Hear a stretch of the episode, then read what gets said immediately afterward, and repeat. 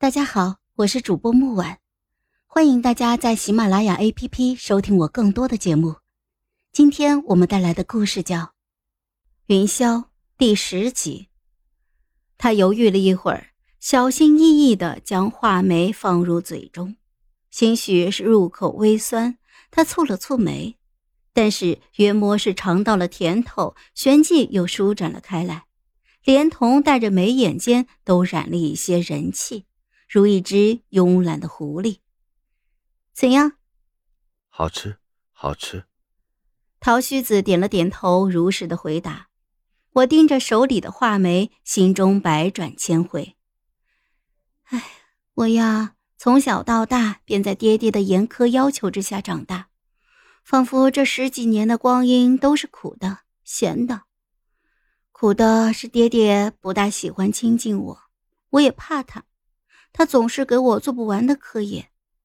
咸的呢，是我每每承受不住流下的眼泪，说到底是矫情的小女孩心性。不过林嬷嬷瞧见我哭了，便会带包话梅给我，说吃些甜食心里就甜蜜蜜的。我未曾体验过寻常百姓家。父母合家欢的酸酸甜甜，想来约莫和这话梅一样了，从口中到心里，都是一股股的甜津津。陶须子眨了眨眼，看着我，神色难辨。小师傅叫我想起了一个故人，不免多言了几句，见谅。闻言，他睫毛轻颤，并未说什么，又是伸手拿出了几颗话梅。我存了些许挑逗他的心思，一口就将剩下的话梅一咕噜就塞到了嘴里，囫囵吞梅。他略有愕然，收敛了目光，悻悻地看着自己手中的画梅，有些许的失落。我勾了勾唇，刻意凑到他的耳边，附耳说道：“ 若是喜欢，下次我就多寻些个小师傅。”他似乎不太习惯与人保持这么近的距离，若有若无的温热温润的气息就夺入耳畔，拂了些寒意。眨眼之间，他的耳朵像是点了酱一般，此情此景一如当年。呃，谢谢，谢谢施主。不过，呃，贪恋口欲之事，非小僧该为，还是不用，不用了。小僧侣离去了。颇有些落荒而逃的韵味，真像啊！打趣无趣的人真有趣，可无趣之人前来讨趣，便让人烦厌。我很是不喜爹爹口中满脑肥肠的官员来我们暂住的府邸，一批又一批的前来送礼呀、参观呀，各种理由都有。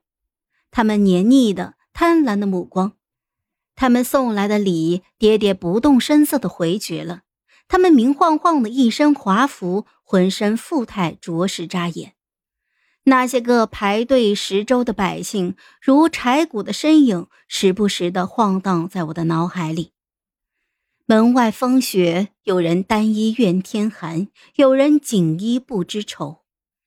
爹爹和我说的故人，便是便安知府大人。瘦骨嶙峋的身子，一袭青衣，在这寒冬之下的身影衬得格外的素小。风一吹，他便猛然咳嗽起来，仿佛下一刻便会倒下。饶是如此，他的眼神却毫不浑浊，全无枯骨将朽、疾病缠身的颓废。官场庆迎多年，叫人看不出半分市侩气。宋城，便安如今情形。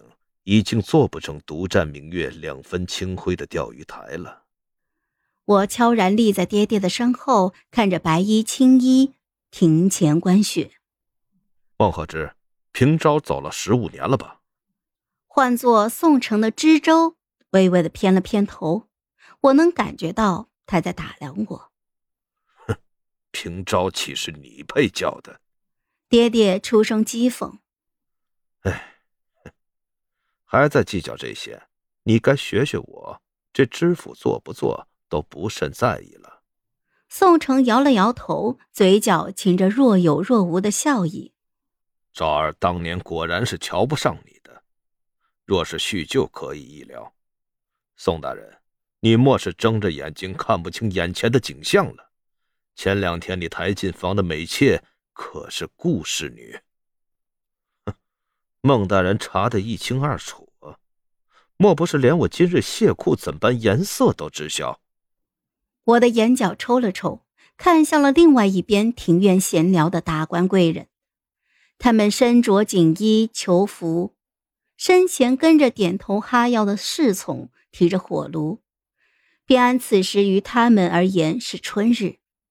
宋城指了指这群人，就说：“你看，这不是挺好的吗？”爹爹苦笑了一声，出口是有千斤重的言语：“朝廷拨发的四十万两雪花银，想来宋大人是知晓何处去了。”宋城好似没有听到。满不在乎，又随性的指了指这漫天纷飞不止的严雪，他青衣染雪，并未拂去。我满眼白茫茫一片，雪落我身，不染半分浊。雪落身，不染浊。我细细的咀嚼这句话，觉得荒唐。